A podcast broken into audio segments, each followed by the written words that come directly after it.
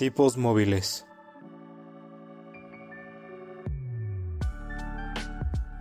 Un podcast que va más allá de los libros y de la realidad.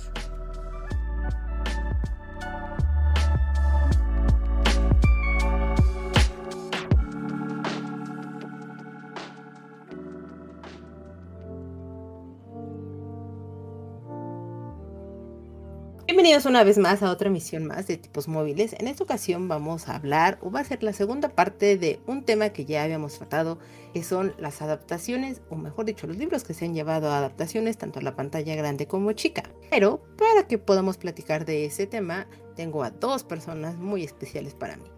Primera, mi compañero de casi todos los programas, Davidcito. David, ¿cómo estás? Bien, Caro, ¿y tú cómo estás? ¿Cómo te ha ido? Bien, la verdad es que me pone muy de buenas que ya comienza a hacer frío, sabes que soy team frío, que lo amo, mucha gente me odia por ello, solo cúbranse un poquito más y listo, toda la vida seguirá siendo mucho más feliz para ustedes. Em, pero bueno, la otra persona que va a platicar con nosotros en esta ocasión ya lo conocieron previamente y repite que me da muchísimo gusto no haya pasado tanto tiempo para que esto sucediera. Nosotros está Luis. Luis, ¿cómo estás? Hola, ¿cómo están? Yo muy bien. Este, muchas gracias otra vez por la invitación para venir a platicar con mis estimados tipos móviles. Entonces, pues aquí a ver qué, qué recomendaciones literarias y pues de, de series o películas salen. Esperemos salga algo interesante o que les pueda llamar la atención. Pero antes de entrar de lleno en nuestro programa, pues ya sabes, Luis, nos normalmente platicamos qué es lo que hemos estado viendo, leyendo, escuchando y demás en estas semanas. Entonces, si tú nos quieres platicar, adelante. Pues realmente he estado muy clavado con las nuevas series que han salido pues de House of the Dragon y, y del Señor de los Anillos, que pues ahorita platicaremos, y también con, con la temporada de fútbol americano, que, que ya anda entrando en calor. Y pues se han dado con eso y pues ya listo para la Spooky Season, para echarme los maratones de películas de terror ochenteras, que son mis favoritas y pues y pues a disfrutar de esta temporada del año, ¿no? Ok, me parece. ¿Alguna película en particular que sale la favorita? No hay como tal una favorita, pero ahorita ando con el trip de, de Bluff, que es esta película en la cual una masa rosa empieza a comerse a un pueblito y empieza a crecer y crecer y crecer y llegar el ejército americano a detenerla. Y está bien interesante porque hay una original de los 50 después hay un remake en los 80s. Las dos son buenísimas, las dos las recomiendo. Recomiendo más la de los 80s porque ya tiene como un, un, un, rol de género bastante interesante de la protagonista. Ok, ok, ok. Entonces, para tomarla en cuenta. ¿Tú, Davidcito, qué te ha permitido la adultez ver, leer, escuchar, etcétera? Pues estoy leyendo ahorita Trembala. La verdad está bastante bueno el libro, me está gustando bastante. Eh, estoy viendo, antes de que la quiten de, de, Netflix, este, una serie que se llama Final Space, porque pues ya debido a ciertos temas que, que trae ahí Warner y demás, que pues van a, este, a cancelar muchos proyectos y pues dentro de estos está Final Space, que aunque ya habían cancelado la serie, ahora la pusieron en un este, write-off de impuestos lo que hace que pues ya no puedan hacer dinero de ella. Entonces una vez que se le acabe la licencia Netflix, pues la serie va a desaparecer de cualquier medio legal para poderla ver. Entonces estoy aprovechando para darle una última vista antes de que esto pase. Eso está bien interesante porque igual ya la están quitando del listado en Amazon para comprarla físicamente. No sé si habías visto. Porque David ya me la había recomendado, pero es que le dije, pues es que si la cancelaron, ¿para qué la veo si me voy a picar y no voy a saber en qué termina? Entonces mejor la dejo navegar a las tierras inmortales en el horizonte y Sí. y, darle el buen porvenir. Sí, de hecho, este... estoy viendo y el cast es muy bueno. El cast es muy bueno, la animación es increíble. O sea, las escenas que tienen en el espacio son muy, muy buenas. Este, las primeras, la primera temporada tiene un toque que sí te deja algo ahí sensible y demás. La segunda la trataron de hacer como por un lado más cómico, pero la tercera es una joya totalmente de, de, la animación. Las escenas que hay en el espacio sí te hacen ver como si estuvieras viendo una imagen del Hubble, pero pues tristemente no tuvo el impacto que necesitaba. La decidieron cancelar Y pues les digo, ahorita ya este pasó a un write-off, entonces Amazon también igual si las llegaste a comprar en digital, ya sea en iTunes o este, en algún otro medio, ya las está quitando y ya les están diciendo que ya no, este, que aunque las hayas adquirido, pues ya no las puedes ver porque perdieron la licencia. Qué triste que todo lo que amas perezca. es como mi vida. Yo lo sé, pero esa es otra historia. Este, es, una, ley de vida. Pero sí, la, verdad es que la serie está, está muy padre. Se las recomiendo si le quieren dar una última oportunidad antes de que pues el único medio para verla sea de Pirate Bay o algo por el estilo. Es, es lo que he estado viendo. La verdad, Sí, se los recomiendo bastante, bastante. Sale tan solo un personaje que se llama Apocato y Little Cato. Hacen la serie muy buena. lo consideraré. Por favor. En mi caso, yo eh, vi el reestreno en cines de Akira, película que está basada de una novela gráfica del mismo nombre, Akira, que es muy buena y que tal vez en algún momento cuando iban a hacer los Juegos Olímpicos de, de verano del 2020, pero llegó misteriosamente esta pandemia y casualmente en Akira ya te habían predicho que eso no iba a suceder, pues bueno, ya reestrenaron en Cinemex la película es muy buena, es, es ochentera, si mal no recuerdo, pero la animación vale la pena totalmente. Debo confesar que yo pensé que, se, que el cine no le iba a ayudar muchísimo a la animación, que se iba a ver muy vieja, que ya sabes, los efectos y, parte de las cosas que tiene iban a lucir y, demás, pero la historia vale totalmente. Y no, afortunadamente la, la animación aguanta todo el paso del tiempo, vale mucho la pena. Eh, si les llama la atención el, cyberpunk y, todas estas historias que suceden en mundos postapocalípticos casi casi, denle la oportunidad a Kira, ya sea en el cine eh, o ya sea en la novela gráfica, valen así, no, no se van a arrepentir en cada segundo que, que, dediquen a esa historia, porque sí es muy, muy, muy buena. Eh, habla de, totalmente el caos y, y, lo que ha sucedido con la sociedad en general en una época después de una tercera guerra mundial. Cualquier parecido con la realidad es mera coincidencia. Yo creo que platicar de Akira sí, sí valdría bastante la pena. Entonces, igual, cuando gusten, yo súper apuntado porque sí es un proyecto bastante importante y relevante para su época, justamente de la, pos, de la posguerra del japonesa. Y pues pues en la, realidad, ¿no? Entonces yo creo que sí, en la realidad del día de hoy, sí valdría la pena conversar a Kira y, o igual cuando quieran proyectitos del manga al cine, está, está muy interesante. Sí, es, muy interesante y, o sea, véanla, si no han podido verla, Luis, David, de verdad los invito a que lo hagan porque tampoco creo que vaya a durar mucho la corrida en cine comercial. Vale la pena, la están colocando en español y la están colocando también en japonés con un con subtitulaje en español de España, pero no molesta. Los prometo que no molesta porque no utilizan demasiados eh, términos de, lenguaje como tal. Entonces, obviamente el diseño de personajes se va a ver muy cuadradito y como de refrigeradorcito, porque así era la animación y el diseño de personajes en esa época pero no molesta absolutamente nada. De verdad, de verdad, de verdad. Véanlo y, lo van a disfrutar. Y la otra película que vi es Smile o Sonríe. No soy fanática en absoluto del cine de terror, eh, o mejor dicho, del cine de terror y horror. Y sí tengo como cierta aversión y, sobre todo porque lo que no me gusta es que me espanten. No, ah. no me agrada eso. Pero está bien la película, vale la pena. Se la van a pasar bien, está entretenido. Creo que el marketing que han hecho para esa película es mucho más interesante y fuerte. Si son muy, muy, muy fanáticos de las películas de, terror, tal vez no los llegue a, a, satisfacer totalmente, pero no se la van a pasar mal. Y no son tan adeptos a este tipo de películas y demás, no estoy tan segura si la van a disfrutar o no, pero pues bueno, también es como vale la pena darle la oportunidad. Miren que se lo dice alguien que no le gusta el género.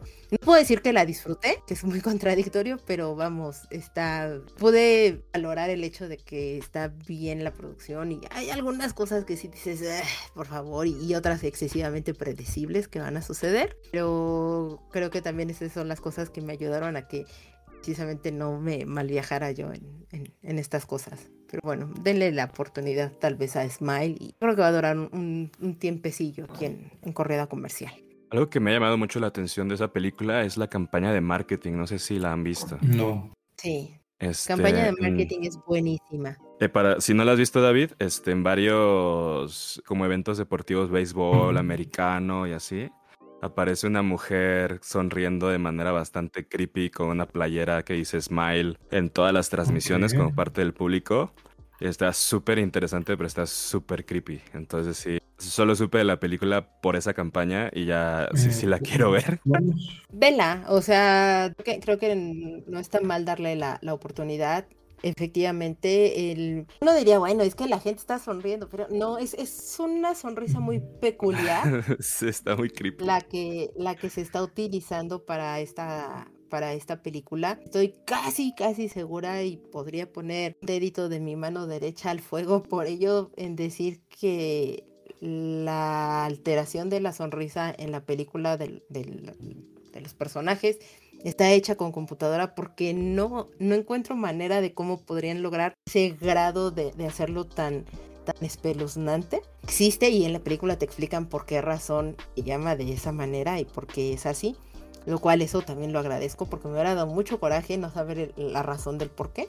Eh, pero bueno, véanla. La verdad es que sí. Y busquen la campaña de marketing de, de- de esta película porque sí, de verdad, como bien dices Luis, es muy buena. eh, Y, y las... lo- los eventos deportivos a los que han estado utilizando para que pueda la gente darse cuenta de todo, están en puntos muy clave est- estas personas colocadas en el estadio y pues al final del día sí, sí jala el foco de atención. E- Este, justamente ah, estoy, estoy viendo los videos y sí, sí da un, un poquito de miedo las, la- las personas en los eventos. Creo que es una muy buena idea para vender la película. Pero aparte son Sí. estos actores que están súper comprometidos con el papel y es como, quédate parado ahí media hora en lo que hablan los comentaristas sonriendo. Y eso ya es suficiente para, para, para hacerte como sentir medio incómodo nada más de verlos ahí mientras están analizando jugadas o así y la señora viéndote. Lo amo. Cuando, bueno, si ven la película y van a entender, e- es que es todo un concepto que si les digo algo voy a armar un gran spoiler. Em, si, si quieren después del programa, si no les importa, pues se los puedo decir, pero si no, pues lo, lo puedo conservar. Pero es muy brillante, de verdad es muy brillante la campaña de publicidad, muy, muy brillante. Mis felicitaciones para los creativos y los planners que estuvieron atrás de eso, porque wow, aplausos y dedos arriba para ello. Eh, y bueno, de leer, pues sigo con nuestra parte de noche. Sigo avanzando. No, no me ha cautivado de todo esa lectura, pero creo que tengo unos puntos de la razón del por qué no. No me voy a mal viajar en ello y seguiré como rigurosamente y, y siempre es para que podamos platicar en, en noviembre de este libro. Pues evidentemente va a ser para nuestro especial de terror, así que espérenlo y quienes se quieran unir con nosotros a la charla, adelante y bienvenidos sean. Y hablemos ya de, de cómo es que empezamos a hacer este, esta segunda versión. Lo largo pues de lo, del año que llevamos, o llevamos un poco más, pues ha habido estrenos de grandes series, otras no tan afortunadas y no tan grandes, la verdad, han sido. Sin embargo, pues están tomando de inspiración las páginas de los libros y vamos a hablar de algunas series que nosotros sabemos que existen, están, bueno, no nada más son series, son también películas y en nuestras redes sociales vamos a estar dando recomendaciones para que también, porque son muchísimas. Entonces, esto nos acotamos a algunas cuantas, a un, un par de ellas, a platicar al respecto. Y pues que se animen ya sea a leer el libro, a ver la serie o de plano a hacerse a un lado y decir mejor avanzo hacia el siguiente proyecto y, y no desperdicio parte de mi tiempo. La primera película por la que quiero yo platicar es Persuasión de Jane Austen. Hay muchas editoriales que han publicado este libro. Eh, yo la que más ubico es la edición de, bolsillo que pertenece a Penguin Random House. ¿Y de qué va la historia? Esta historia habla de una mujer que es madura, sensible, menospreciada y que años después de haber rechazado al hombre que amaba, persuadida por supuesto por un mal consejo, pues se ve un poco arrepentida por qué este señor reaparece en su vida, ya es rico, honorable, pues él sigue aún despechado. Así que esta mujer debe luchar entre que tal vez se equivocó en la primera vez haberlo rechazado y darle esta segunda oportunidad o no a el amor de su vida y se va a ver obligada a estar conduciéndose de una forma muy prudente y no porque también la época en la que se está desarrollando la historia pues vemos qué es lo que está sucediendo y pues si sería lo indicado o no, o sería totalmente antinatural eh, eh, pelear contra su lógica y las consecuencias que eso conllevaría.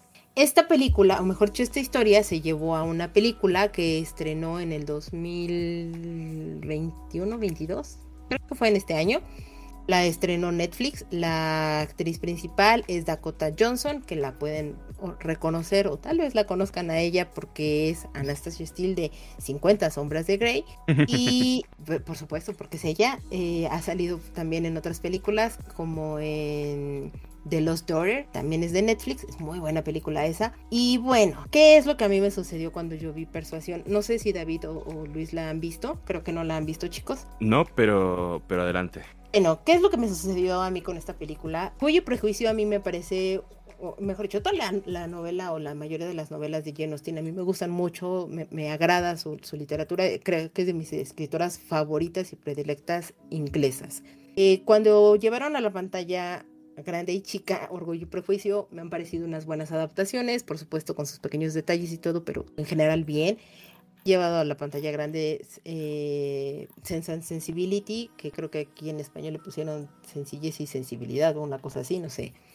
Eh, y también me pareció interesante, llevado a la pantalla chica, eh, Emma, no, a la pantalla grande también Emma, han sido regulares esas adaptaciones y con persuasión no lo logran a mí no me parece una buena adaptación. En general la historia pues lo cubren y lo hacen y, bien, pero algo le falta al personaje de Dakota Johnson que, que, no te cautiva, no te enamora. En mi cabeza no dejaba de pensar de es que parece Anastasia Steele de 50 sombras de Grey solamente que disfrazada. Y no sé, el personaje principal o el que es el amor de su vida al que rechazó y, del cual ella sigue enamorada, sí es como muy complicado porque es, muy plano, es muy, muy bobo. Em, el romper la cuarta pared, porque les ha dado muchísimo en estas obras que son de época, romper la cuarta pared para que el usuario o el, el espectador de alguna u otra manera conecte y, no, no, no, no, no, no, la verdad es que no me gustó, no, y no es tampoco que diga, ay, es que están perpetuando la obra de, no, porque la verdad es que la historia pues es la historia como tal, pero sabemos estas producciones de tener que llenar una cuota de género, de tener que estar, no sé, jalando con algunos actores porque por su renombre, muy entre comillas, pueden llegar a jalar eh, a un cierto tipo de público, pero Mm, creo que les hizo falta llenar o, conocer y enamorarse un poquito más de los propios personajes de la obra como tal. Entonces trasladar esa emoción a la pantalla y, tratarle de dar este toque como moderno y con cierto tipo de encuadres de la cámara y todo, no sé, mm, no. Yo honestamente les diría, quédense con el libro, no se vayan con la película y mejor esperar o literal, quédense con la historia de Jane Austen nada más y, listo.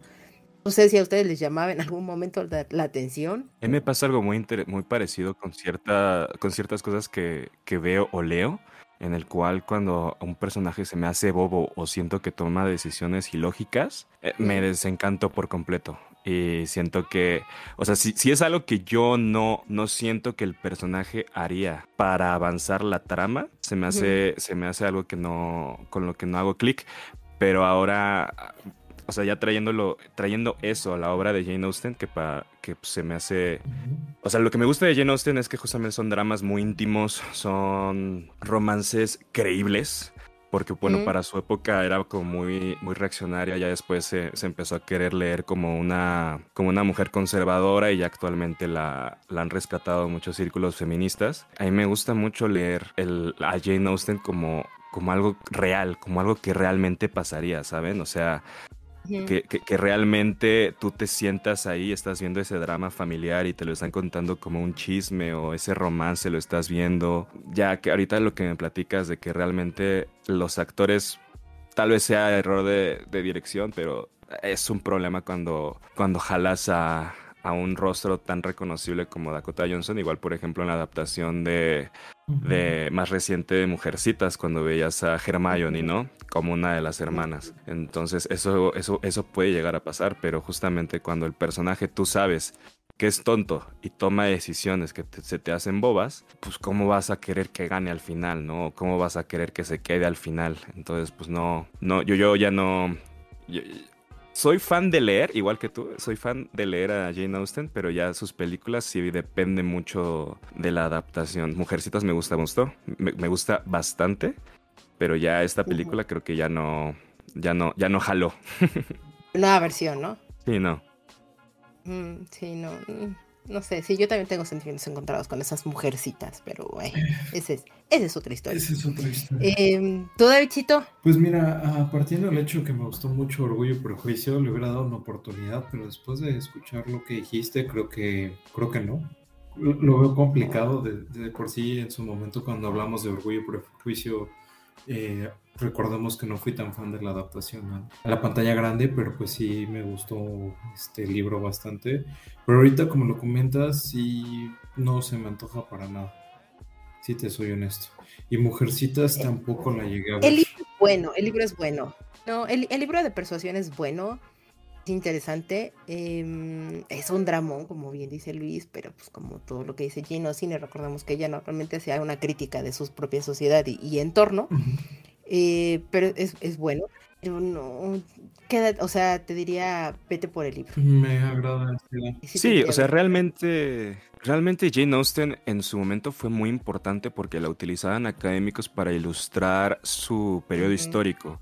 O sea, para ejemplificar lo que veían, veían realmente las mujeres o, bueno, las familias en ese entonces. Pero es tan buena que lentamente empezó a llegar más allá de lo académico, ¿sabes? O sea, te, si, te gusta leerlo, sí trascendió por los dramas, por, la, por, por, por lo cálido de los personajes, por las relaciones tan verdaderas. O sea, realmente por, es por eso que siento que Jane Austen es tan importante, por lo que su obra es pues sí, trascendental. Y ya cuando una película, cuando realizas ciertas adaptaciones, tienes que quitarle ciertos elementos, como bien dices, tienes que apelar a ciertos públicos, tienes que que se vea cierto bonito acá y acá, pues va perdiendo un poquito de su esencia, ¿no? O bueno, de su, de su corazón, como dirían.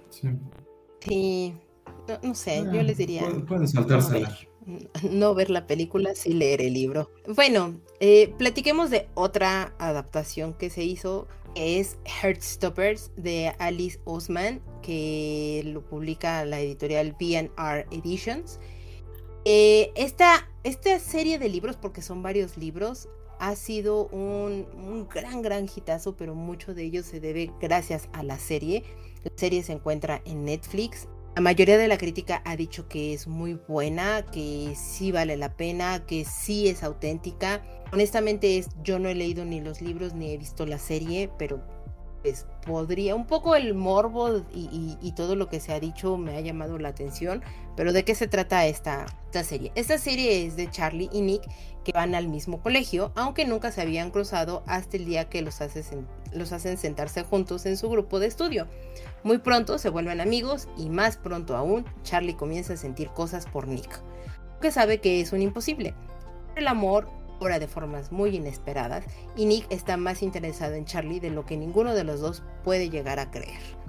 Es una historia de amor, es de adolescentes, obviamente es un tipo de amor muy peculiar y pues aquí habla de una diversidad totalmente de una pareja de chicos eh, del mismo género, que eso me parece maravilloso y que sobre todo la juventud y parte de la sociedad y las nuevas generaciones lo están adoptando de una manera adecuada. Personas que no pertenecen evidentemente a esta generación como tal o que digamos no son el público objetivo, también les está llamando la atención y lo, lo adoptan y lo ven de una manera adecuada en cómo lo están ah, eh, llevando la temática sin llegar a ser morboso, porque creo que también muchas veces puede caer en ello. No sé, ¿a ustedes les llama la atención o no les interesa, chicos?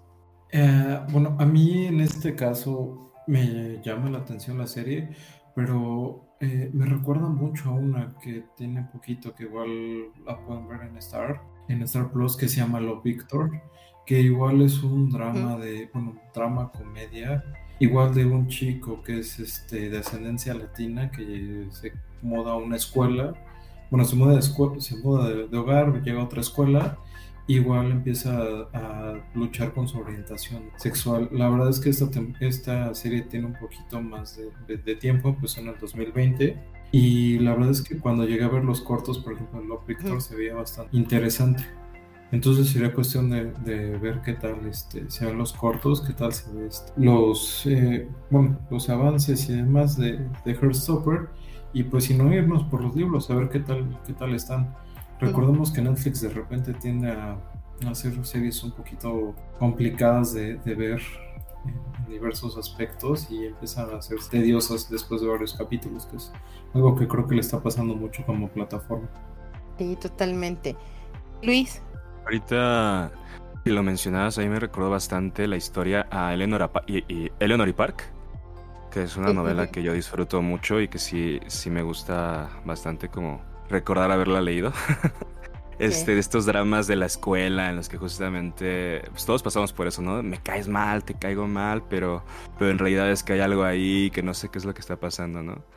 O sea, más allá del género de los personajes, creo que es un drama que, con el cual todos nos podemos llegar a identificar y por eso tal el éxito de este tipo de, de, historias, ¿no? Ya hablando ya de una obra LGBTQ+, este, me recuerda mucho también a, la vida de él, o bueno, Blue is the Warmest Color, que es una película francesa, que, que, también justamente pues es este de estos dramas adolescentes que, justamente, que no saben bien qué es lo que está sucediendo, pues con su cuerpo, su corazón y su alma, ¿no?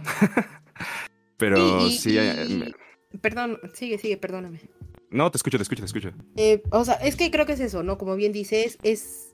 Creo que en general, independiente eh, si pertenece o no a una comunidad, es toca tópicos que a todos nos, nos, nos, atañen de una u otra manera y que son estos dramones juveniles que todos en algún momento de la vida caímos en ellos y, nos enamoramos y, tal de los personajes, pero porque te identificabas, porque te sentías parte y entendías la, problemática y los temas, sobre todo en el sentido de, de nuevo, son tópicos generales y, que golpean pues de uno a otro extremo del mundo. Entonces... Eh, que creo que ese es el, el, éxito. Sí, pues, realmente todos hemos tenido una adolescencia, ¿no? Todos hemos tenido una, un amor que no sabemos qué es un amor hasta que casi casi lo estamos perdiendo, ¿no?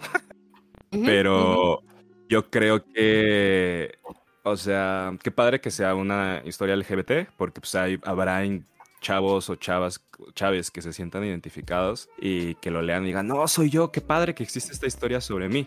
Pero ya clavarse como, qué padre que es una, novela de, género así, creo que ya sería como estigmatizarla o, separarla como si fuera algo completamente distinto y que no puedes leer si no perteneces a esa comunidad, ¿no? Cuando pues, realmente pues existen, eh, convivimos con ellos día a día y pues no es como que estén segregados en su en su gulag, ¿no? Entonces, pues ya, eh, creo que es una historia bastante universal y sí, sí me llama la atención como para verla. Entonces ya tenemos a tres interesados que, prometemos que cuando la veamos daremos nuestras opiniones en nuestras redes. Em, la siguiente eh, historia, hablando de amor y todo, es El Duque y yo, también otra serie de libros de Julian Quinn, de Editorial Urano, y que es mejor conocida en las series como Bridgerton, que es una serie de Netflix que ha sido un hitazo, que es un amor adolescente también, un drama y, todo, estos grandes toques de la época. Eh, y se trata pues de que todo mundo parecía divertirse básicamente en un baile que reunía a lo más selecto de la sociedad londinense, todos excepto pues dos personas, Daphne, una hermosa joven que está agobiada por su madre, y Simon, un huraño, y nuevo duque de Hastings. Tienen el mismo problema, la continua presión para que encuentren a una pareja. Al conocerse se les ocurre un plan perfecto que es fingir un compromiso entre ellos que los puede liberar de estos agobios que ellos tienen. Tiene una gran cantidad de personajes, tiene un drama y un romance y de nuevo ponemos este punto de, de la exageración y todo, pero creo que está bien llevada para un público muy adolescente este drama londinense, más si vienes de haber leído otro tipo de dramas londinenses como lo que mencionamos al inicio con Jane Austen escogido un buen cast. De nuevo, tenemos toda esta diversidad de cuotas de género que deben de cumplir las producciones actualmente, sobre todo las, las, producciones americanas. Sin embargo, no es algo que moleste, a diferencia, por ejemplo, de Persuasión, que sí era como, ay, es que no, algo no encaja. Aquí es un poco más natural, no es, eh, no, no se siente como tan de a fuerza como en otras películas o series hemos llegado a ver. Y es eso, es un dramón, ya lleva dos temporadas. Eh, a las jovencitas les ha gustado mucho, a las no tan jovencitas tampoco.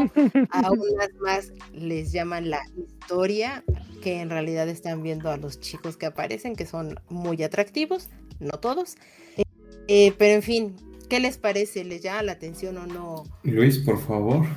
Este, a mí me llama mucho la atención, pero por un chismecito que yo, yo ya me sé por fuera y bueno, este, seguramente muchos de los que nos escuchan y del público de tipos móviles pues conocen Wattpad, ¿no? pues es esta plataforma en la que generalmente luego se, se, se, publican fanfics o pues, ciertas historias. Y de hecho hay muchos libros que nacen así, por ejemplo, 50 sombras de Grey era un fanfic de de Twilight. Este, ahorita creo que hay una hay una serie de novelas que igual es un fanfic de One Direction.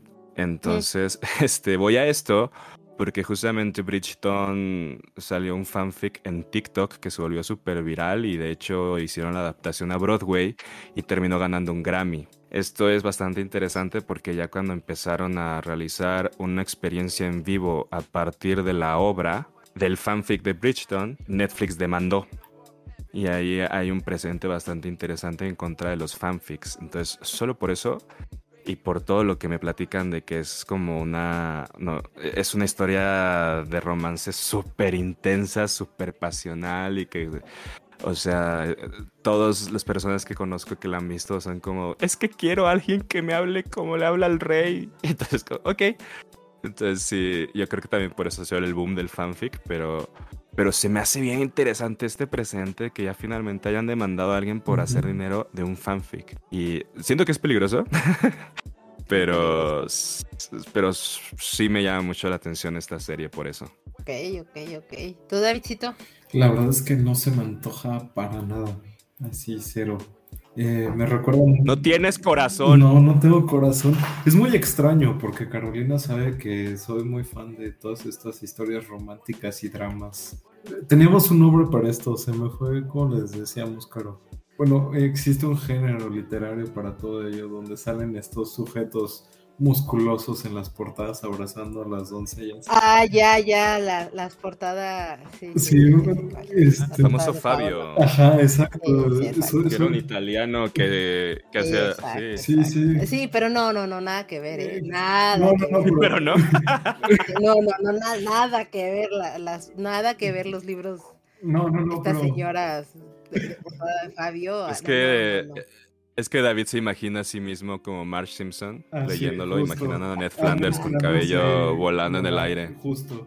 Marge, por ejemplo, hace eso en su libro de portada. De no, no, no. Sí, o sea, pero claro sé que soy muy fan de ese tipo de historias, pero la verdad es que esto no, no se me antoja mucho. Eh, no sé si es por haber leído tanto hate en internet contra la serie por lo mismo de las cuotas, porque incluso me recuerda mucho a la serie de HBO de Ana Bolena, que, bueno, que es completamente este, incorrecta históricamente, pero no, yo creo que es tanto hate que, he leído en esos foros a los que me meto. si quieres saber historia, lee libros, ve documentales, no una serie de entretenimiento. Sí, no, claro. Si te gusta el amor, ve Bridgeton. Mira, vamos a hacer algo. Tú no lo has visto, yo no lo he visto. Hay que hacer un, maratón. Ay, no, no sé si. no O sea, los quiero. No, estoy tan segura si que llegaron a ese punto de hacer un maratón. No, no, te preocupes. Este... O sea, dosifíquenla, dosifíquenla, dosifíquenla, pero no, honestamente y conociéndote Davidcito, es, no te veo viéndola ni disfrutándola. Tal vez, tal vez, los libros los podrías disfrutar un poco para, para ese eh, romántico empedernido que vive en ti, porque es demasiada cursilería para mi gusto, exceso de miel, pero... Eh, la Sereno. No sé si la eh, sí, no sé, no, no es mala, o sea, eh, se van a entretener, se la van a pasar bien, pero si no eres tan fanático de este tipo de series y dramas juveniles mm, con una época, por decirlo de alguna manera, pues tal vez no. Mira, podemos, este, puedo verla con Luis y te voy dando, te vamos dando comentarios de, lo que estoy pensando en ese momento. El update. Ajá, sí, claro, en, ese momento, como la versión comentada del, del director, pero Siento que va a durar como 30 minutos sentado y después me va a dejar. sí. 30 son muchos. Pero, bueno, ya, ya nos irán platicando. Mira, si fueran malas, no serían famosas. Eso sí. El problema es que es que si ya es contenido para un nicho que es un nicho muy grande. Es que ese es el tema. Entonces, no sé. Hay, películas que, que son muy malas pero son muy famosas. Por ejemplo, todos hemos escuchado hablar de Sharknado y no, no, por eso es que sea conocido es bueno. Sharknado es muy buena siendo mala. Es muy mala que la hace buena, en realidad. Eso es lo que pasa con Sharknado. Pero eh, e, es otro tipo de cine. Siento, luego platicaremos, pero sí. eso le pasó a una película que se llama The Room Tony Wiseau, que después sacaron una película basada en el libro que escribió el actor que sale en esa película. De, e igual es un caso, es un caso muy parecido de que es tan mala que es buena. Bueno, hablemos de la siguiente adaptación, ¿les parece? La siguiente adaptación es de Stephen King. Bueno, el autor es Stephen King, no es que la adapte. Y el libro es La sangre manda editorial Vintage Español. Esta película, o bueno, se va, se va a hacer una película de este, de este libro, de este cuentito. Está con el nombre de... ¿El teléfono del señor Harrigan? Sí, eso, gracias. Y pues habla, o mejor dicho, es que La Sangre Manda es una serie de relatos o de distintos cuentitos. Entre esos viene el del teléfono del señor Harrigan y ahí pues ya viene toda la temática, lo que habla. Pero yo no soy la persona indicada para hablar sobre Stephen King, pero Luis sí. Entonces, Luis, ¿qué nos puedes decir y platicar sobre eso? Pues Stephen King es un autor que siento yo, o sea, ya análisis de crítica personal, es una persona que se aburre mucho de la vida. Es una persona que se la pasa aburrido de todo y se, y se inventa esta, estos giros macabrosos muy interesantes. Como todos sabrán la historia de eso, que es justamente un pueblito en medio de la nada en la que nada pasa. Son esos pueblitos americanos abandonados por Dios. Y justamente crea esta historia, ¿no? Del payaso asesino, de estos seres transdimensionales que justamente siempre aparecen en todo el universo, eh, el universo de sus libros.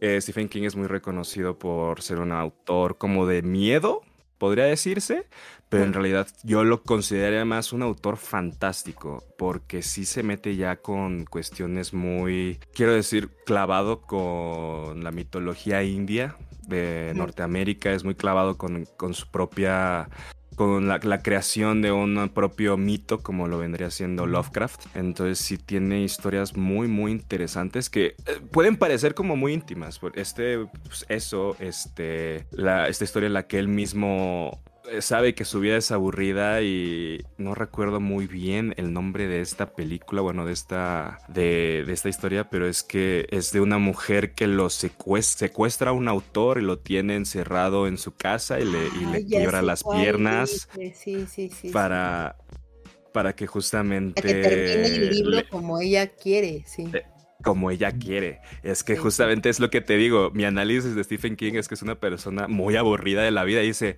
estoy aburrido de ser yo. Ojalá alguien me secuestrara, me rompiera las piernas y me hiciera escribir. Porque justamente son, cosas que, que, la gente no se da cuenta, pero obviamente está hablando pues, de él. O sea, Está esta, otra historia del carro que se enamora del chofer y que mata todos sus intereses amorosos y mata a todas las personas que, le hacen la vida difícil y, pues es una historia súper básica, también es una película ochentera, noventera. Creo que todas las, todos los libros de Stephen King tienen adaptación. Porque hay un deal con Sci-Fi o no, o no sé con qué compañía realizó cierto contrato que todo, todos sus libros tienen como adaptación nivel B, que son estas películas con bajo presupuesto directas a televisión para recaudar lo más posible, como ah, circulando el tema como Sharknado. Entonces, este, como son historias tan básicas del ¿qué necesitas para contar la historia de un carro asesino? Un carro. Oye, las wow. que realmente no necesitan como tanto coco. Y también. Ah, no, que, que el cine de series B salvó al cine. es cierto, son muy malos. Sí, sí, sí, de hecho. Salvo el cine, pero son fáciles de hacer y fáciles de ganar mucho dinero. Igual, por ejemplo, nadie creía en Resplandor que es lo mismo. Él llegó a un hotel, se aburrió, vio que el hotel estaba, tenía cierta figura, empezó a escribir la, historia. Y es justo esto de que es, es, un portal transdimensional, no es una historia de fantasmas, es una historia del que más, que hay más allá de esta vida, que hay más allá de imaginación, que más hay, allá de, de esta tierra.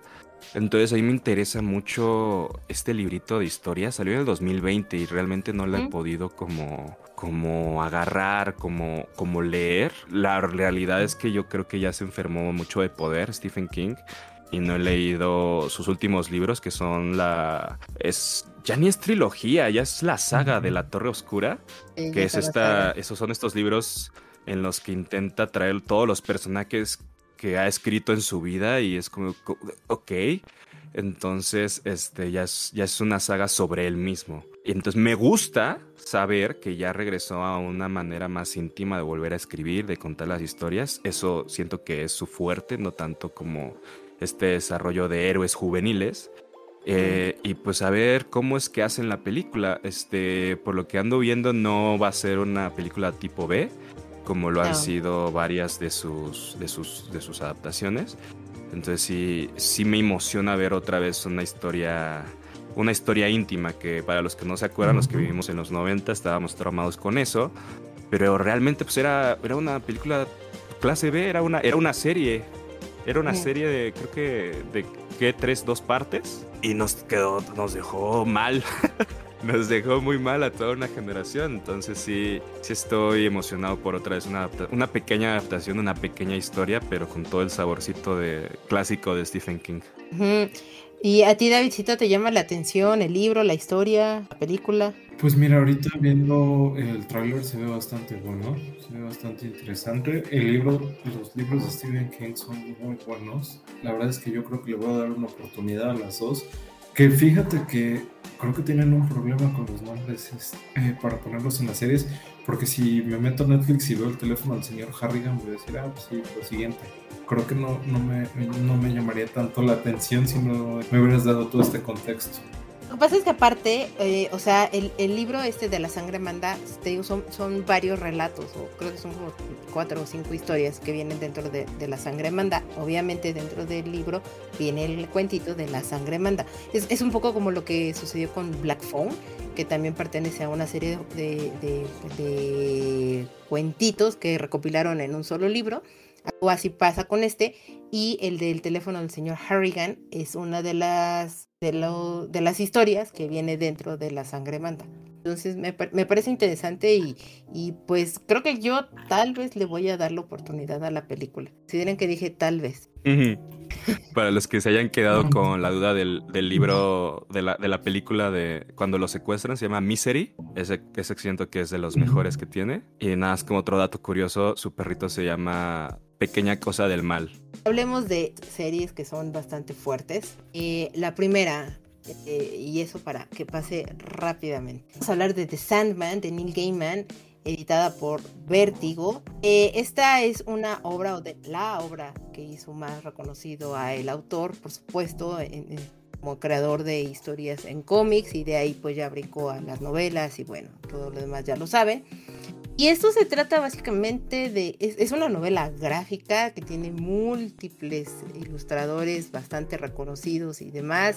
Y habla pues de la historia de, de Morfeo y sus hermanos los Endless y lo que le va sucediendo a lo largo de, distintos periodos, episodios y situaciones a lo largo de, distintos momentos en la vida de los humanos, porque Sandman no es precisamente que tenga como una edad per se. Y últimamente lo que sacaron fue una recopilación eh, editorial Televisa con, con DC Comics y Vértigo, etcétera.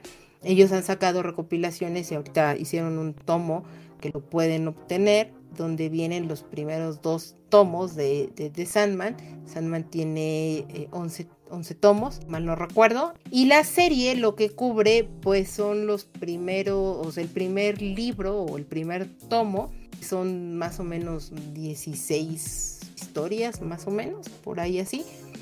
Eh, está en general bien, o sea, te habla de, de la historia de Morfeo, y si quieren conocer muchísimo más de mi opinión y todo, pueden entrar a nuestro Patreon para que conozcan y vean, escuchen ahí es el resumen de lo que va la, la historia completa de The Sandman y la plática que tuve con César ya de las opiniones con respecto a la serie como tal. Me gustaría más escuchar sus opiniones, muchachos. ¿Qué me dices, Davidcito? No, para empezar, este, le, tengo un, pequeño reto a, a, Luis, que sea que, que, que, escuches todos nuestros programas y encuentres uno donde no mencionemos a Neil Gaiman es el autor favorito de Caro, entonces creo que sale a reducir en todos nuestros episodios y, no podía faltar en este. Y de la serie, pues la verdad es que le voy a dar la oportunidad más que nada porque, bueno, no la serie, los libros eh, por lo que me ha contado este Carolina, los cómics se ven bastante bien. Eh, de hecho, el día de hoy me dijo así como ya te vas a comprar uno porque le, mandé una oferta que hay en Amazon del primer tomo. Y este, me dijo ya deberías de leerlo, te va a gustar, no sé qué. Eh, le voy a dar la oportunidad. De la serie, este, pues he leído críticas mixtas y la verdad es que no, no se me antoja mucho pero pues un día de estos podemos darle la, la oportunidad de, al libro. Digo, al libro y a la serie. Eres una persona llena de odio, David. Deberías de ver más cosas. Sí, Darles la oportunidad. no dejes que Internet moldee tu, tu criterio. Dale, dales, la oportunidad. Twitter ha hecho que odie al mundo.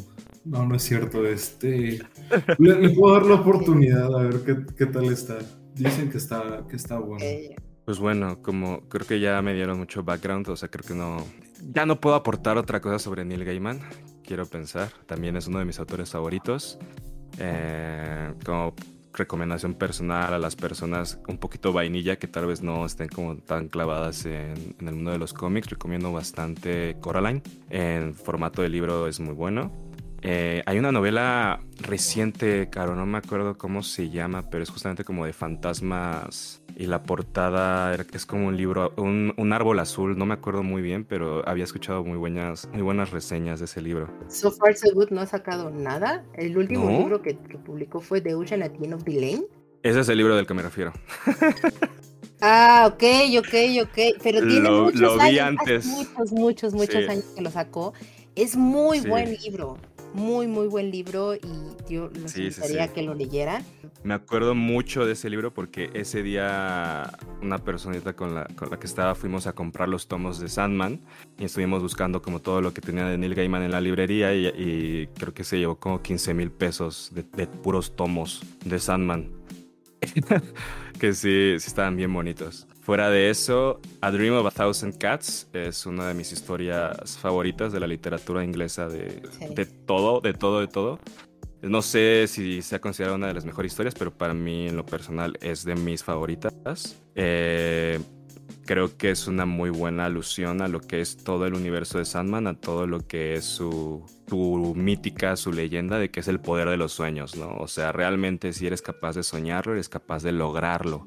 Es capaz de cambiar tu propia realidad. Entonces yo creo que eso, eso es que es que la serie haya sacado un episodio especial sobre esa historia acompañado de Calliope, que es justamente que ya es el, pie a, lo que sigue en la historia de Sandman, habla mucho de lo que es la adaptación porque no sé si, si, han hablado de esto en el, eh, aquí en el programa, pero por ejemplo Netflix nada más tiene los derechos de Sandman de tal cual los cómics, pero no de DC, o sea, no de ciertos personajes que sí aparecen en los cómics. Por ejemplo, no aparece eh, Batman. Marciano. No, y no aparece, o sea, vamos, vámonos a lo básico, no aparece Batman y es algo que mencionan, eh, no me acuerdo exactamente en cuál de las historias se desarrolla en Gotham City, que evidentemente eso no sucede, es una, ciudad más y todo, pero que tampoco pasa nada, ¿sabes? O sea, no, no, no, no, no, no, o sea, lo que quiero, lo que quiero decir con esto de que son omitidos, lo resuelve muy bien en la serie. O sea, la serie camina y corre sin, sin necesidad de a lo que voy con esto es de que tal vez tienen, no tienen los derechos de, todos los personajes, pero la serie resuelve muy bien ciertas cosas que no son necesarias al fin de para hablar de lo que realmente es Sandman. Por eso iba al ejemplo de, de Adrime basados en Cats, que es el sueño. O sea, la serie habla de esto. No necesitamos toda esta mitología de DC para que la serie sea fuerte en sí porque creo que la obra de Neil Gaiman ya es como bastante poderosa por sí misma. Entonces, este, yo sí, yo sí recomendaría a David que le diera una oportunidad, que no se dejara engañar por, por Twitter, porque sí, creo que es uno de los autores más relevantes, sí, en inglés que tenemos con vida aún. Y lo padre de él es que es súper activo. Es, es, muy, muy activo en redes sociales, en foros. A él sí le escribes un tweet y 50-50 que te responde. Entonces sí, sí es una personita bastante interesante. depende del tweet. Sí, sí, sí, depende mucho. Em, mira, yo, en general lo que yo puedo decir es, lean la novela gráfica. Tengan o no el, el, conocimiento de los cómics, se hayan acercado, o sea, de verdad, abran la mente, su espectro en el aspecto de decir, los cómics de verdad no nada más son para niños, adolescentes y, mocosillos. Hay historias muy interesantes. Sandman es una de ellas. Hay una mitología muy interesante alrededor de ello y creo que con que lean el tomo 1. Si el tomo 1 no los engancha, está bien y, déjenlo y no pasa absolutamente nada. Pero la cantidad de personajes, historias, conflictos que aparecen en el tomo 1 de la novela gráfica, ¿verdad? Les va a enseñar de qué va todo lo que es Neil Gaiman en general. Luego, si ahí no es algo que los cautivó. Va a costar mucho trabajo que más adelante pueda cautivarlos algo de Neil Gaiman. No imposible, pero va a ser complicado. Y en el caso de que se quieran acercar más a las novelas y no tanto a los cómics, cualquier situación de la vida, les diría acérquense tal vez con alguno de sus cuentos infantiles, como sería que tiene de libros de Chu es un oso panda y que tiene distintos ah. conflictos, por ejemplo, cuando va el primer día a la escuela, cuando va a la playa, cuando va creo que al parque de juegos, no, no lo recuerdo el último muy bien. E, es una bonita forma de cómo acercarte a Neil Gaiman y con una perspectiva, o si quieren un cuento un poquito más interesante y no tan infantil, podrían buscar The Day, The Day I Swept My Dad for Two Cold Fishes. Es el día que cambié a mi padre o que intercambié a mi padre por dos peces dorados. Y también es bastante chistosa y, tiene mucho del humor de lo que es Neil Gaiman, esos cuentos. Si quieren acercarse a las novelas y a lo que es él y que les genera un, un cierto conflicto el acercarse vía cómic. De ahí a la serie aparte, los dejo poco al criterio de las personas. Pero aparte yo siento que la obra de Neil Gaiman es bastante fácil de traducir a, algo visual, ¿sabes? Porque creo que, no sé si sea su background de, de cómic o la manera en la que escribe, pero no sé qué me dirá David, pero no le conozco serie mala a Gaiman. Por ejemplo, American Gods, eh, Good Omens. Para todo el público, pero realmente no, no considero que sean malas. Good Omens es muy buena. Muy buena, es muy buena adaptación, es un muy buen libro. No estoy totalmente de acuerdo en que vayan a hacer una, una segunda temporada de Good Omens porque cubrieron perfectamente en la primera temporada todo el libro, la historia y lo que es. Y creo que se va a perder mucho de lo que es el sentido y, el humor de, Terry Pratchett, que ya no existe. Ok, esto, esto, está bueno. Estoy como, como un buen espectador aquí viendo. intercambio de opiniones. No, mira, por ejemplo, eh, Daniel Gaiman tengo sentimientos encontrados. Por un lado, eh, Caro me ha recomendado muy buenos libros como este The Year Book o este... Se me, fue el primero que, me regalaste, Caro. ¿Neverwhere? Ajá, Neverwhere. O Art Matters. Eh, Art Matters también es muy buen libro para, para buenos consejos de la vida. Pero, por ejemplo, es Good Omens híjole, no lo puedo terminar porque sí me costó muchísimo trabajo terminarlo sí fue un libro que se me hizo muy, muy pesado y por más que quería encontrarle un sentido a la historia, no, no podía. Entonces sí le dije a Caro, no, pues es que para, para programa yo la verdad es que llegué hasta aquí, no sé en qué termina, no sé qué más va.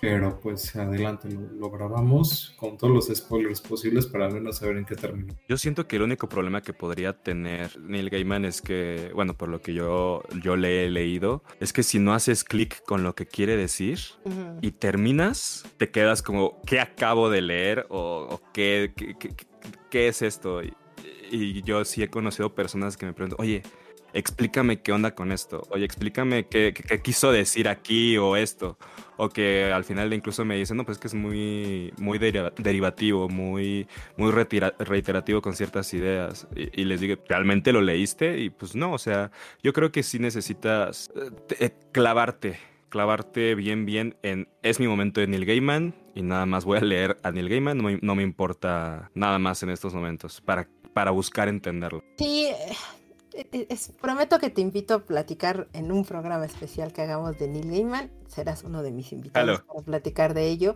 Que si no nos podemos extender muchísimo y, no es la idea. Acotando esto es, mi caso yo les recomiendo más irse a la novela gráfica. Es decisión totalmente del público si quiere eh, navegar hacia la serie o navegar hacia el audiolibro. Lo que entiendo Luis pues dice sí, sí vean la serie y Davidcito, pues bueno, tú serás el, el punto decisivo en algún punto de si le entras primero a una o a la otra cosa.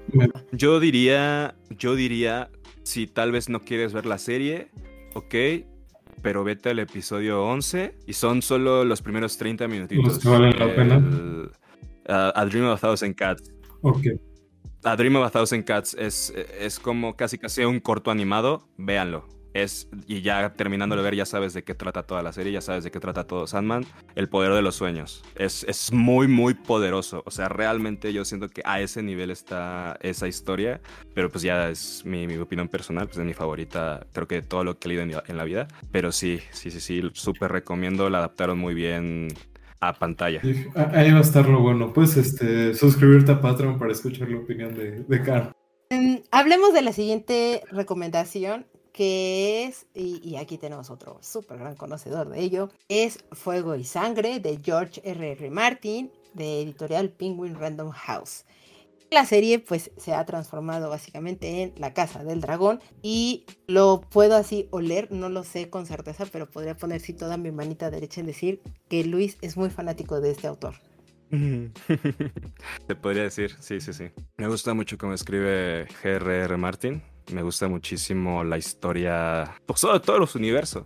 Pero sí me gustaría eh, escuchar primero a David a ver su opinión y ya después ahorita me pongo a, decir cositas. La verdad es que... Dale, dale, Davidcito. Los únicos acercamientos que he tenido a la serie y al autor ha sido justamente con Luis. No, eh, perdón por lo que voy a decir, pero no he visto ni siquiera, y se me fue el nombre, la, la, serie popular anterior a esta. Ay, se me fue completamente. ¿No has visto Game of Thrones? No he visto Game of Thrones. ¿No has visto Game of Thrones? No. Está desheredado. Estoy desheredado. es, algo muy cómico porque has de saber, Caro, que, que Luis y, nuestro grupo de amigos hacían reuniones en, la casa de, este, de, cada uno, iban turnándose para ver los capítulos juntos los domingos, si mal no recuerdo que era que los estrenaban, o los sábados, no me acuerdo. Solo llegaba a ir cuando, cuando de vez en cuando me invitaban, pero, no he visto la serie ni, ni nada, o sea, totalmente estoy en blanco ahí. Me rompes el corazón, David. La, la, prometo ver, la prometo ver. Y sí es una de las series que quiero pues ver. Pues mira, para entender la serie tienes, tenemos que hablar un poquito de cómo es que escribe Martin. Él a la hora de querer contar una historia, él desarrolla primero el universo. Es algo bastante interesante. Porque cuando él quiso contar lo que es su magnus obra, este, Canción de Hielo y Fuego, la saga que todavía queda inconclusa porque se rehúsa a terminar el libro, pero bueno. Él empezó primero desarrollando como árboles genealógicos, él empezó primero expandiendo los mapas, este, que hay más allá, ¿no? Algo muy curioso de, del universo de Westeros, él ha mencionado que el mundo donde se desarrolla la historia es redondo y tenemos descripciones de mínimo otros tres continentes que jamás vamos a conocer, pero que él dice, aquí hay un continente. Y eso nos dice que el mundo es más grande, que, la, que esta historia realmente es, es, es, es, muy pequeña a comparación del mundo y es algo que nos dice, nos habla mucho de esto. Y es gracias a este trabajo que primero lo invitan a desarrollar para un, para un, un libro que se llamaba Canallas, Rose. Lo invitan a escribir una historia él menciona que él se, tardó bastante en escribirla, pero y que, incluso lo iban a sacar de esta recopilación, pero llegó a entregar a seis meses antes de que se publicara y que al mes los otros entregaron, de que lo estuvieron presionando a él, a él, a él, y finalmente logró terminar antes que todos, pero aún así se tardaron los, los autores. Esta primera historia es la El Príncipe Canalla, es la de Daemon Targaryen, que es este, ahí es donde empieza a contar, a contarnos la historia de, la Casa del Dragón, que es justamente, pues no es spoiler, va a pasar. Eh, nos narra la historia de cuando el rey Viserys es nombrado rey hasta su muerte. Y esa es la historia de Daemon. Eh, es bastante interesante como Sí. Que esa parte eh, yo pensaría, porque yo no he leído el libro, he visto, yo sí vi Game of Thrones y he visto la, serie, voy al día ahorita, pero eso pensaría que es parte de lo que van a cubrir ahorita en, House of Dragon, ¿no? En esta primera temporada. Sí, por lo que yo he visto en esta temporada, este es justamente esa primera historia. Y ya después hacen una secuela de esta recopilación de libros canallas. Eh, y ya no recuerdo el nombre de la segunda, de la segunda novela. Pero la historia que él escribe es La princesa y la reina, que es justamente yo siento que va a ser el resto de la serie. Eh, después de esto, con el éxito de Game of Thrones, él decide sacar a modo como de, no sé si de enciclopedia o libro histórico de este mundo, el libro de Fire and Blood, que son como un tomo sobre la historia de la familia Targaryen. Y a la hora de contar esta historia la danza de los dragones y de todo este pleito, es, este, la narra a partir del Septón Eustace y de un, de un bufoncito enano que se llamaba Mushroom, hongo. Entonces el Septón Eustace es como muy, muy, muy serio, muy solemne a la hora de contar ciertas anécdotas de, no, la reina era muy propia, la reina siempre supo su lugar, mientras que el, el bufón dice, no, mató a todos, no, los quemó a todos. No, eran unos pervertidos. Entonces tú como, como lector tienes que decidir cuál versión es la correcta, porque al fin y al cabo la manera en la que está escrita esta historia es muy diferente a la que está escrita Game of Thrones. Game of Thrones, bueno, Canción de Hielo y Fuego, tú nada más sabes lo que el personaje Ancla sabe. Si tú estás acompañando a Arya, tú lo único que sabes es lo que está viendo y experimentando Arya. En mm. este caso, no sabemos lo que está viendo y experimentando Rainira en el libro. Sabemos lo que lo que conoce la historia a través de, de, las narraciones de un tercero del Septón mm. y del y de Mushroom y a partir y a partir de esto quien escribe la historia realmente según esto no es Martin es este el gran maestro un gran maestre eh, no recuerdo su nombre pero es, es, un libro histórico dentro del universo de Canción de Hielo y Fuego. Lo que se me hace muy interesante en la adaptación es que Martin esté muy, muy metido en la producción y esté resolviendo dudas que, que nosotros teníamos a la hora de leer el libro. Por ejemplo, en el libro hay una nota, estoy pensando cómo articularlo para que no sea spoiler, de que un personaje muere, de que lo apuñala un amante pero mm, después de eso ya no sabemos qué onda. Y en la serie se nos presenta el final a esto de una manera completamente distinta. Y nos da pie a que sucedan más cosas así y eso a mí me emociona bastante. porque no son cosas que se están inventando los showrunners como al final de Game of Thrones, la serie. Que se acabó el material, se acabó el texto, ya no sabían qué hacer. Y aquí sí saben, sí le pueden preguntar directamente a Martin, oye, este, ¿qué onda? Porque hay, hubo un tema al final de Game of Thrones que quisieron hacer, que querían buscar un nuevo gran proyecto, ¿no? Y, Game, y Martin dijo, Danza de los Dragones, ya está completa, ya están los personajes estructurados, ya tengo todas las relaciones detalladas, ya tengo esto, ya tengo esto, ya tengo esto. Y los showrunners quisieron hacer algo muy distinto, quisieron hacer una serie sobre la época de los héroes, que justamente dentro de la enciclopedia de todo lo que ha escrito Martin sobre su universo es como una, es una página de que aquí nacieron los dioses. Y aquí se crearon las grandes casas, en la edad de los héroes. Eh, y los, al HBO se le hizo padre hacer eso y el piloto fue un asco. A nadie le gustó, ni siquiera Martin lo ha visto. Y dijeron, ok, vamos a hacer Danza de Dragones. Y a lo que yo he visto, yo, lo que yo sé ahora es que es una de las series más exitosas de todos los tiempos, superando los 20 millones, las 20 millones de personas por cada episodio el primer día de, que se sube a la plataforma. Entonces, lo que les decía, o sea, tal vez sea algo de nicho, pero si se mantiene de manera constante es por algo. O sea, realmente yo sí, sí es una serie que recomendaría más allá si te gusta lo fantástico, si te gustan las series medievales, es un dramón y se disfruta bastante, bastante. Es que es un dramón bañado con mucho juego político. Y eso es lo que la hace muchísimo más interesante.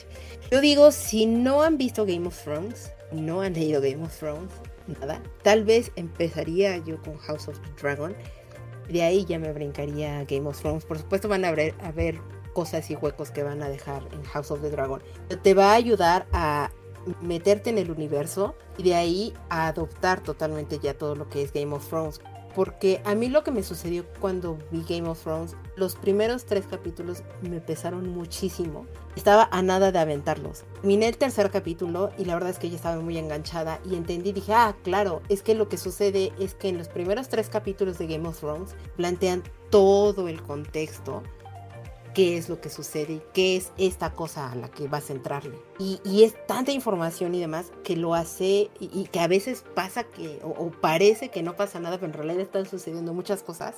Eh, que, puede ser muy complicado que a la gente le pueda llamar la atención o cautivar. Pasando el tercer capítulo, ya estás adentro, ya lo conoces y, ya ubicas y, te vas de lleno con la serie. Pero lo que no... algo muy inteligente acompañando lo que estás diciendo, es que todo este contexto de lo que va a pasar y lo que ha sucedido de esos tres episodios, para House of the Dragon decidieron hacerlo toda una temporada y no se siente tan pesado. No se siente tan, tan apresurado y tampoco es como, a ver, este nombre de quién, de quién es el primo, quién, cuál es la casa, que dónde viven, que qué está pasando. Y no, o sea, ya como toda una temporada dando, dándole cierto respiro, aún así con todos los saltos de tiempo que suceden, sí, sí es más digerible que, que, la primera temporada que, Game of Thrones. Lleva muy de la mano y por esa razón yo recomendaría, si nada más les interesa la serie, vean la serie, es muy buena. Y empiezan así, empiecen con House of Dragon, la verdad es que creo que ya no les falta tantos capítulos para que termine la primera temporada les va a ayudar a que entiendan y se vayan empapando de lo que es este universo y entonces sí ya den el brinco a Game of Thrones y síganse hacia adelante, porque creo que el golpe no va a ser tan fuerte en ese sentido. Que sí me tocó a, escuchar y, ver a algunos amigos que de repente decían, ay, es que no sé, y es como, ok, dale la oportunidad los primeros tres capítulos y te prometo que, que ya vas a estar ahí que sí es muy complicado, pero en general es muy bueno y, creo que lo dijiste muy atinadamente Luis. Este señor se ha dedicado a construir muy bien su universo, a crear todo este, este mundo para saber y entender hacia dónde van a correr las cosas y, tenerlo claro. El problema que yo he visto, o mejor dicho, el, gran acierto que tiene George R. R. Martin es que tal vez posiblemente y con sus debidas eh, diferencias, es que digamos que él sí logró lo que, lo que J.K. Rowling en algún punto trató de hacer y no lo terminó de construir totalmente.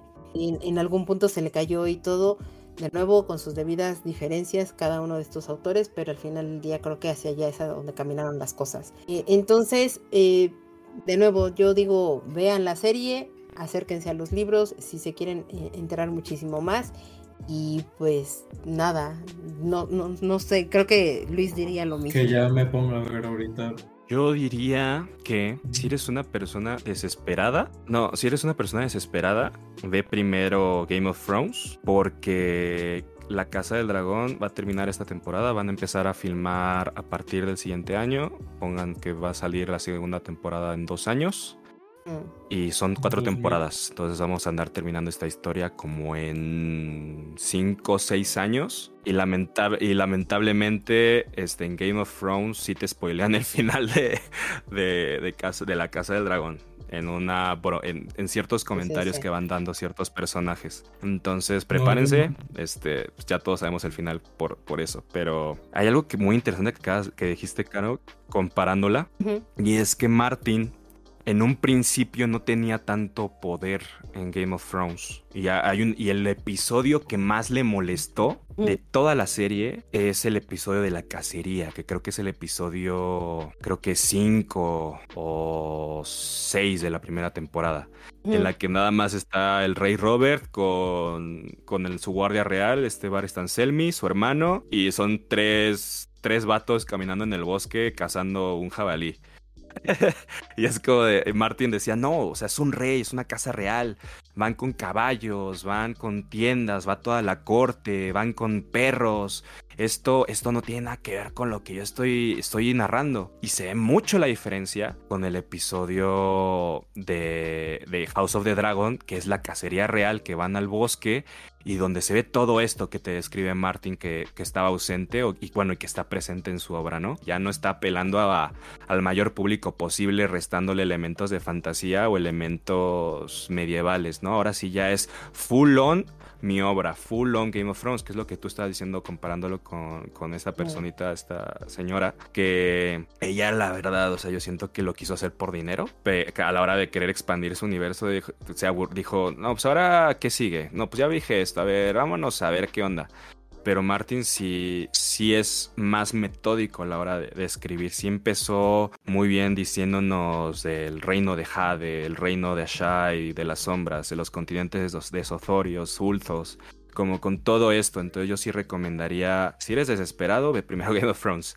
Y si no, si estás dispuesto a esperar, ve primero esta temporada de House of the Dragon. Mm. Eh, no veas eh, la escena en la que está Joffrey hablándole de las criptas a a Marjorie Tyrell en, la, en el gran septo de Baylor. Esa escena, sáltatela. Y, y hay una escena en la que está este Stannis Baratheon con su hija Sherin en Roca Dragón. Y Sherin está leyendo un libro y, les, y es el libro de la danza de los dragones, que justamente es este libro que escribió el gran maestre sobre, sobre este evento histórico. Eh, es muy posible que diga spoilers. Si dices, ah, no pasa nada, voy a leer, voy a ver esta escena pero si eres medio especialito, sáltatela. Este, solo quédate que es un gran intercambio de, hija y padre y le está contando que, que, no está bien ir a la guerra.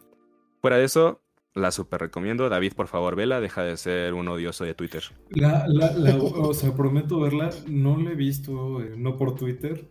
La verdad es que dije, ah, la, voy a ir viendo, voy a ir este, agregándola a la lista de reproducción, pero de repente no sé si les pasa que empiezan a salir muchas series nuevas y su lista solo crece y crece y crece y dejan de ver las cosas. Eso, eso fue lo que pasó. Pero la verdad sí es una de las series que quiero ver aprovechando. Está en HBO junto con alguna otra, por ejemplo la de Patria, que me llama bastante la, atención, que igual les voy a hacer en un libro de hace unos cuantos años, pero pues no, no, no lo he podido ver. Sí, sí, dale la oportunidad.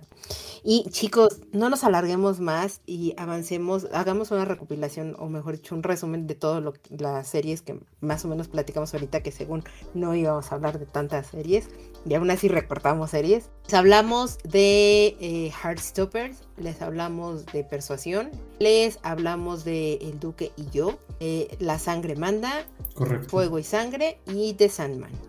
Esas son en general las series, películas que más o menos les estuvimos platicando en este, en este capítulo. Vamos a estar dando más recomendaciones de otras series y películas que se están llevando a las pantallas grandes y chicas en nuestras redes sociales para que nos sigan. Pero antes de la despedida y agradecerle a Luis por haber venido a platicar con nosotros un ratito de series y libros adaptados a estas, nos llega un comentario, Davidcito, que si me permites te lo voy a leer y nos ayudan a contestar las preguntas, ¿ok?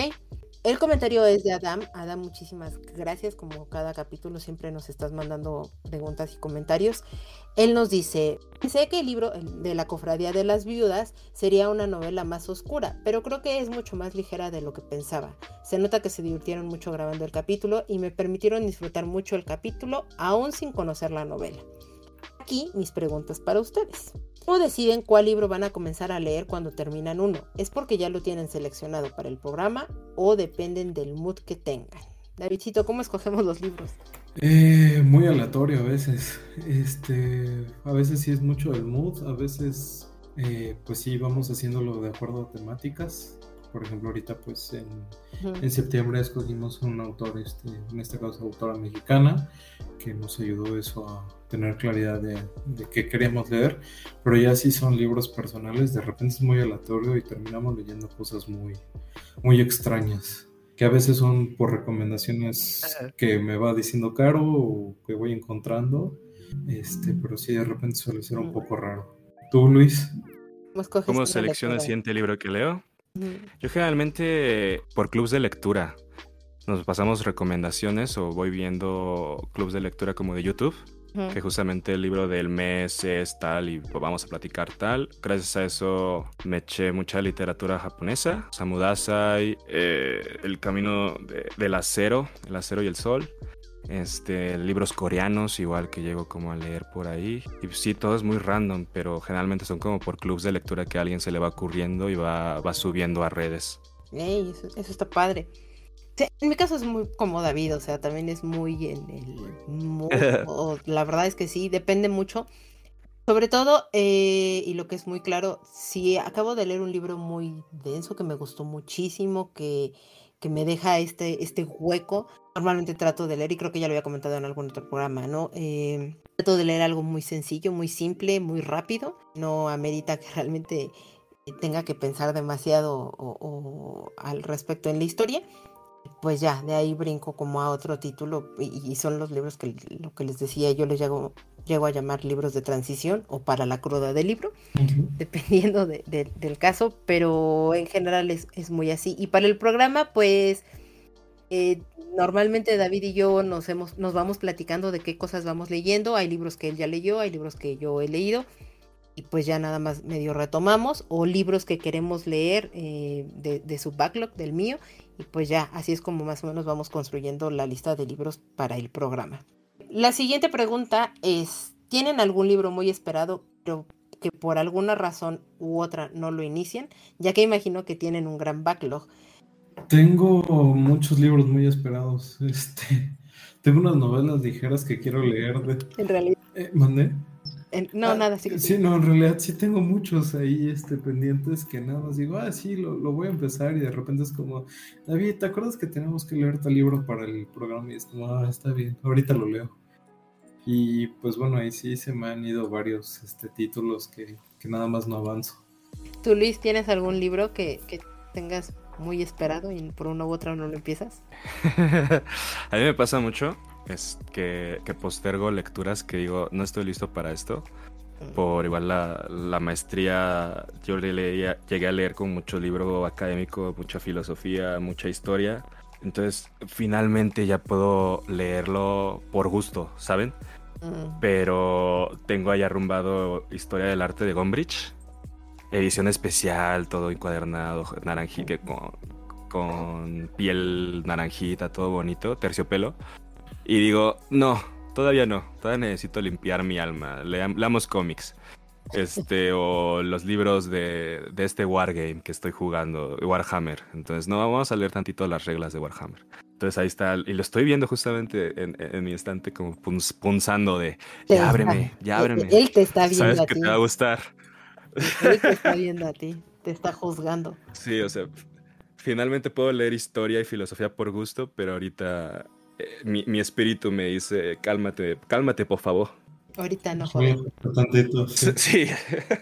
Mm, digo, básicamente creo que todos tenemos más de un libro a veces que, que nos está esperando. Eh, y e, es, padre regresar a leer libros que a veces haces por obligación, por ejemplo, como en tu caso con la, con la maestría, en mi caso me pasó también un poco así, pero ya que sean por gusto, pero sí necesitas de repente desintoxicarte de ese tipo de títulos.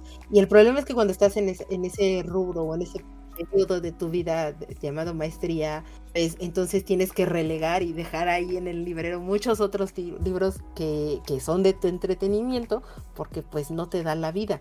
Eh, eh, por lo menos eso es lo que a mí me sucedió y yo tuve que dejar pues muchos libros, eh, los, los llegué a comprar, los, los adopté y todo. Y decía, es que bueno, cuando termine la maestría ya te leo y todo. Pero la lista sí creció y creció y creció y creció. Entonces, bueno, poco a poco los he ido, los he ido retomando. Y algunos, pues. Sí, está más bonito. Sí. E, e, está más bonito citarlos en un post de Instagram que, que en un ensayo, ¿no? sí, no, totalmente. Y este, y bueno, y también los estoy utilizando un poco de pretexto para que también platiquemos aquí en el programa de, de los libros. Eh, cuando Davidcito y yo nos reunimos para decir qué libros vamos a, de qué libros vamos a hablar en, el año. Entonces, así funciona un poco el asunto. Eso. Luis, muchas, muchas gracias por venir a platicar con nosotros de series, de, de, libros, a nerdear tantito de ello. Y pues si nos quieres dar tus redes sociales para que la gente te, ubique, te, te, siga, te conozca, por favor. Claro, la de Instagram, eh, pues, por si quieren luego ver mis posts o mis rants históricos o de libros y así. Mm. es wich.manolo, Wicho Manolo. Igual ya luego etiqueto a los amigos de tipos móviles y luego reposteo ciertas cositas que suben. pues ahí andamos en las redes. Y de verdad, muchas, muchas gracias por venir a platicar con nosotros.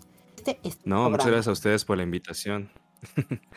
muchas gracias y pues ya luego estaremos cotorreando otras cosas que para, la, para lo que gusten. Sí, y Davidcito, muchas, muchas gracias por grabar otro programa más aquí conmigo para desvelarte tantito más de lo que ya no deberías. Pero de verdad, muchas, muchas gracias. No, gracias a ti, Caro. Como siempre, pues un placer y pues muchas gracias, Luis, este, por acompañarnos. Y la verdad sí disfruto mucho aquí de tu compañía. Muchas gracias. Ya deja Twitter. y sobre todo también quiero agradecerle a las personas que participaron en todo el mes de septiembre con el hashtag de México en mi librero, recomendándonos siempre eh, con hermosas fotografías que pudieran ellos participar en esta dinámica. Todo lo vamos a estar guardando en, en, nuestras historias destacadas en Instagram. Ya vamos a hacer una pequeña depuración de ellos porque hay títulos que de repente se repiten y todo, pero de verdad, de verdad, de verdad, muchísimas gracias. Todos los ganadores ya tienen creo que sus libros, entonces también muchas felicidades a todos ellos.